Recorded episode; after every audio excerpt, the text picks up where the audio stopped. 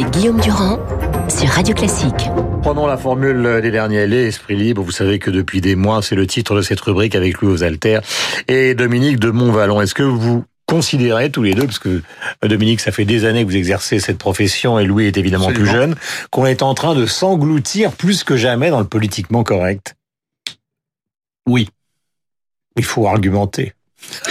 ah, parce que non, mais il y a, y a, euh, ça, ça, ça fait, euh, ça fait quelques années euh, par étapes qu'il y a la volonté de beaucoup, de chacun et de beaucoup, en tout cas, de, ça fait du monde au total, de vouloir un peu briser ou soulever cette chape de plomb qui, qui nous enserre. Hum. La seule, alors j'ai dit oui, j'y reviens pas à votre question, Guillaume.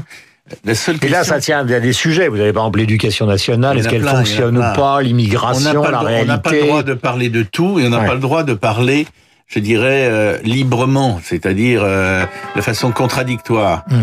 Euh, la, seule question qui peut se poser de temps en temps, c'est que ceux qui veulent échapper à ce politiquement correct, ils ont tellement personnellement et d'une certaine façon collectivement tellement souffert du politiquement correct que quelquefois il s'échappe dans, dans, de façon désordonnée, excessive et caricaturale. Mais enfin bon, restons mmh. sur la réalité. Ça a toujours existé dans la presse, Dominique. Hein. Mais, moi, Avant la guerre, c'était comme ça. Jean-François Kahn poussait des hurlements. Non, non, non, mais évidemment. Euh, chez Michel non, Pollack, Zemmour aujourd'hui, on s'est engueulé sur Radio Classique parce qu'on reçoit. Oui, oui, ça, ça a toujours existé. Mais, je ne parle même pas de Marianne où travaille euh, Louis actuellement, qui assassinait Sarkozy toutes les semaines. Il est fou Quelquefois, ils avaient envie de faire euh, deux numéros par semaine pour pouvoir en faire un peu plus. mais Louis. Euh, Alors, est-ce qu'on, est-ce que c'est toujours le cas dans la jeune génération? Moi, je pense qu'il y a un conformisme de la jeune génération, euh, mais qui, qui en fait, à mon avis, euh, la carapace du politiquement correct se fendit plus aujourd'hui qu'avant. C'est pour ça que ah je, je, trouve presque limite. Je pense qu'il est devenu quasiment politiquement correct. pour les gens qui nous écoutent. Je vais vous donner des exemples. Je vais vous donner des exemples. Je trouve qu'il est devenu presque politiquement correct de dire qu'on baigne dans le politiquement correct. Ce qui est nouveau par rapport aux décennies 90 et au début des années 2000. Hmm. Moi, je pense qu'il y avait plus de, conformisme et de pensée unique euh, avant, lorsque l'alternance droite-gauche se déroulait, hmm. que en réalité, sur le plan économique, les programmes ne divergeaient pas tant que ça. Hmm. Et je pense qu'on a vu se fendiller ça, les élites ont vu se fendiller ça par la base. Première alerte, le référendum de 2005. En 2005, la quasi-totalité des médias, tous les éditorialistes font campagne pour le oui hmm. au référendum pour un traité constitutionnel européen. Euh, Marianne est d'ailleurs le, seul journal quasiment à donner une place aux, arguments euh, du non. Et en réalité, on voit déjà à ce moment-là apparaître les prémices de ce qui éclate aujourd'hui en grand jour, avec les gilets jaunes, avec ce qu'on appelle les populismes, avec le bouleversement du système politique, parce que la vraie campagne et les vrais arguments s'échangent ailleurs. Toute une partie de la population va chercher sur Internet, sur les blogs, puis sur YouTube les moyens d'avoir un vrai débat d'idées contradictoires. Vous vous souvenez par exemple que Balladur a été soutenu par une grande partie de la presse, y compris par la presse de gauche, et qui s'est fait rétamer par Jacques Chirac à la présidentielle. Juste un mot, Guillaume. J'entends, j'entends que Louis euh, dit qu'il serait presque tendance aujourd'hui, c'est ça, hein, de, de, de, de, de lutter contre le politiquement correct. Enfin, mais le politiquement correct, correct étant toujours l'autre. Oui, hein, oui, étant toujours l'autre.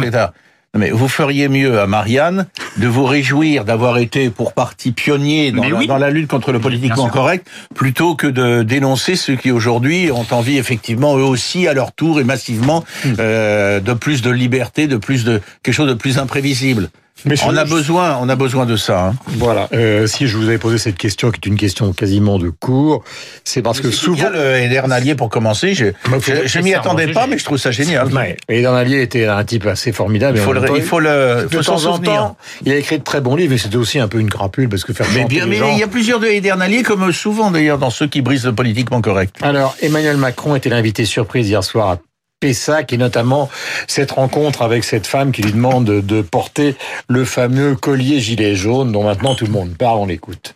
Je suis le président de toutes les Françaises et de tous les Français. Oui. Mais j'ai le droit de ne pas mettre un collier gilet Alors, jaune, moi je de dis, pas mettre un gilet jaune. Moi je dis que si vous voulez réconcilier les Français, acceptez ne serait-ce que ce soir d'être avec nous dans le cœur. Mais je ne vais pas dire j'appartiens à un groupe et ça n'est pas... pas une question d'appartenance. mais c'est une question de faire un geste pour dire je vais vous entendre mais je vais vous écouter mais surtout. Je l'ai fait ce geste. Voilà. Euh, alors, est-ce qu'on n'est pas face euh, à la caricature de ce qu'on pourrait appeler d'un côté le cercle de la raison et de l'autre côté, je, je veux dire, le cercle de l'émotion, euh, sans que je porte le moindre jugement sur l'un ou sur l'autre? Parce qu'on a l'impression que c'est un peu ça le débat entre Macron et la France qui se révolte. Oui, mais est-ce que euh, Macron veut faire un débat de raison? J'entends par là, est-ce que ça va être le fond, que quelque chose de fond va vraiment ressortir de ce débat? Là, les moments qu'on en retient sont effectivement plus des moments marqués par l'émotion. Mmh. Rappelez-vous la première performance d'Emmanuel Macron dans l'heure, quand il va face à des maires.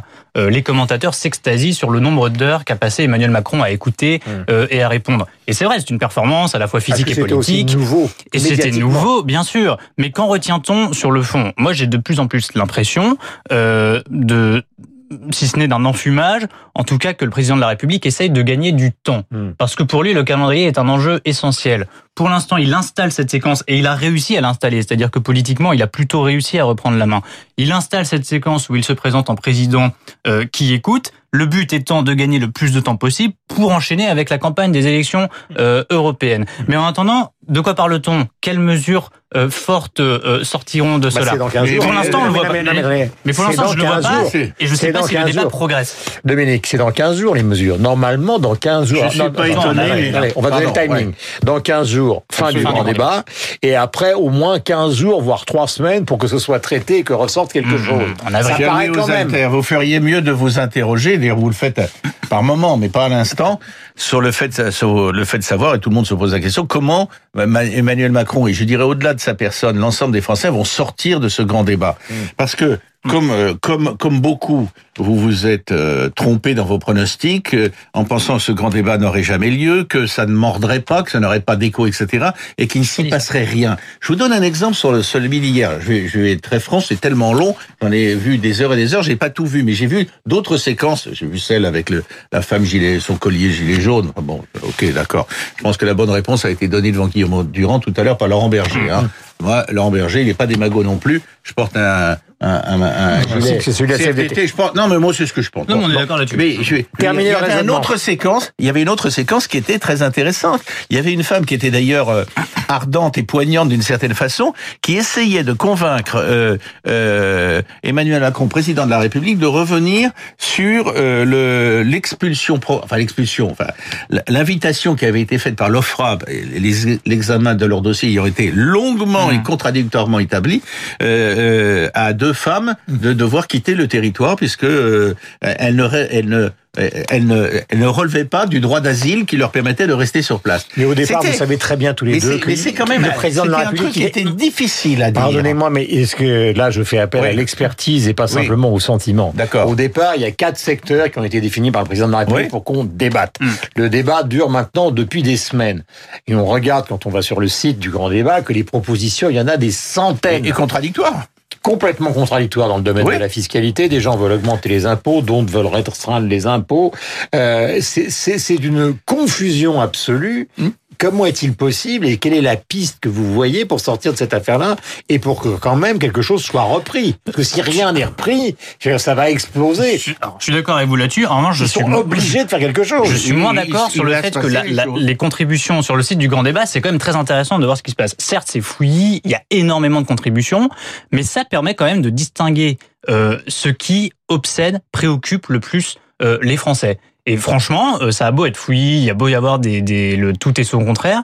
Euh, en réalité, quand on prend un, certain, quand on prend un certain temps à éplucher les propositions et surtout à savoir de quoi les gens parlent, parce que le site pose des questions, les gens répondent à certaines questions et n'y répondent pas à d'autres, ça montre leur sens des priorités. Eh bien, par exemple, la fiscalité la nécessité d'une refonte de la lisibilité du système fiscal. Parce qu'il redistribue ce système fiscal en réalité. Il y a une redistribution en France.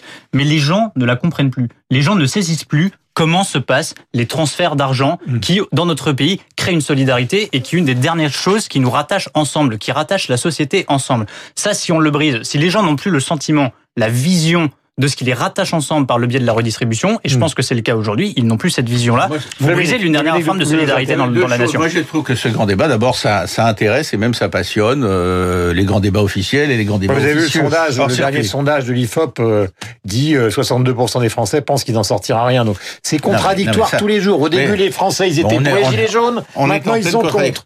Les Français étaient pour le grand débat. Ils y participent passivement et maintenant ils disent que ça sert à rien. Mais Guillaume, parce que moi, je vois deux, deux, deux raisons initiale à ce grand débat. D'abord, c'était un Macron lointain, distant, arrogant, combien de fois ça n'a pas été dit, et il avait besoin d'atterrir, de, de, revenir parmi les Français, de leur dire euh, j'ai peut-être eu tort, d'ailleurs il a reconnu qu'il avait fait un salon d'erreur, de jugement, et d'atterrir. Et puis d'autre part, comme disent les psys, il fallait pour l'ensemble des Français, mais je me mets, il n'y a pas de nuance péjorative dans ce que je vais dire. Je me mets dans le lot. Il fallait que ça parle. Hmm. Euh, c'est pour ça qu'on a une impression aujourd'hui de, de, de, une impression d'ailleurs qui correspond à la réalité de confusion, de contradiction. Il fallait que ça parle. Hmm. C'est alors après. Comment tout ça va se traduire pour l'équilibre de la société, pour trouver une solution? Ça, c'est compliqué et on va voir. mais il fallait que ça parle et quand vous réunissez des gens, des femmes, des hommes, des, de, toutes les catégories, euh, vous n'avez pas le problème de gens qui vont rester des bras croisés, qui n'ont rien à dire. Ils ont tous quelque chose à dire. Tout à l'heure, euh, Laurent Berger, vous avez écouté l'avertissement de Laurent Berger. C'est-à-dire qu'il, lui, son avertissement est clair et net. C'est-à-dire que s'il dit à la sortie, c'est la solution Macron et uniquement Macron qui s'impose, et que c'est pas une solution qui est concertée avec les partenaires sociaux et les corps intermédiaires, on ira droit dans le mur. Ça va recommencer. Il a raison c'est une impasse à mon avis parce que euh, Macron ne changera pas de cap. De toute façon, vous êtes en 5 République, vous avez un programme, vous êtes élu sur ce programme, euh, vous le portez jusqu'au bout. Et vous n'êtes pas au milieu du quinquennat en train de dire ah finalement je réécoute les Français et je alors il y a, oui alors là on était dans le cadre d'un septennat et puis il y avait le euh, tournant de la rigueur sous les conseils de Jean Ribou. Oui voilà mais je pense que le quinquennat change tout à cela. Sur le quinquennat aujourd'hui vous avez 5 ans pour réformer donc vous avez votre programme et puis vous vous tenez un cap et Macron est obsédé par les changements qui avaient eu lieu, que mm. ses prédécesseurs, par les, les, les, les, volte-face de ses prédécesseurs, et ne veut surtout pas s'imposer ça à lui-même. C'est pour ça que je pense que du grand débat ne sortira aucune inflexion du cap d'Emmanuel Macron, et c'est là qu'il y a, mais acceptons-le, c'est là qu'il y a une rupture entre lui et une partie des Français, qui à mon avis est définitive, parce que c'est un problème. Oui, je sais pas si ça marchera mais c'est un deuxième quinquennat qui va qui va commencer. C'est paradoxal de dire ça. Deuxième quinquennat qui va commencer à l'intérieur du quinquennat actuel. Le fameux acte 2. Oui, ben on verra, on verra. Je, je, je, le sens, mais je ne sais pas si si ça répondra aux attentes contradictoires et passionnées parfois des Français. Merci à tous les deux. Nous avons diffusé tout à l'heure, évidemment, abondamment Frédéric Chopin euh, pour fêter l'anniversaire de sa naissance. Nous avons parlé des Who, nous avons diffusé Pinball Wizard et My Generation. Et puis donc ce soir sur France 3, il y a un documentaire qui, d'après la presse, est formidablement réussi sur trois personnages qui, dans les années 50, 60 et 70, voire même 80, ont fait la France entière. Il s'agit de Jacqueline Maillan, Jean Poiret et Michel Serrault. Trois grands acteurs, l'une surtout de théâtre, les deux autres qui sont illustrés après au cinéma, notamment Serrault dans un film de Claude Miller extraordinaire qui s'appelle Garde à vue, où il était exceptionnel face à Lino Ventura. Et voilà un extrait donc du documentaire de ce soir où ces trois gaillards donc chantent une petite chanson. Qu'est-ce que vous faites Mais qu'est-ce que vous faites là, vous je, je, si, on, si on pouvait... Non, non. Non, écoutez, je ne comprends rien à ce que vous dites. Bah, alors, c'est terrible, ça. Que me dites-vous là vraiment? Expliquez-vous plus clairement. Eh bien, mademoiselle, eh bien, mademoiselle, bon, j'éprouve un sentiment. Pour moi, ces choses si nouvelles voilà la télévision de Maillan, Poiret, Serrault, le cinéma aussi, bien évidemment, avec euh, les trois grands acteurs et la mémoire, la nostalgie qui nous envahit ce matin à 8h57. Mais il n'y a pas que la nostalgie, il y a aussi donc euh, la vie. Donc bon week-end à vous tous. Mon cher Louis, merci d'être venu. Mon cher Dominique, merci d'être venu. Et surtout, n'hésitez pas à ouvrir Paris Match. Vous découvrirez une sorte de Tarzan français. Magnifique photo, là. Tarzan français, à savoir Nicolas Hulot. Il est 8h58 minutes.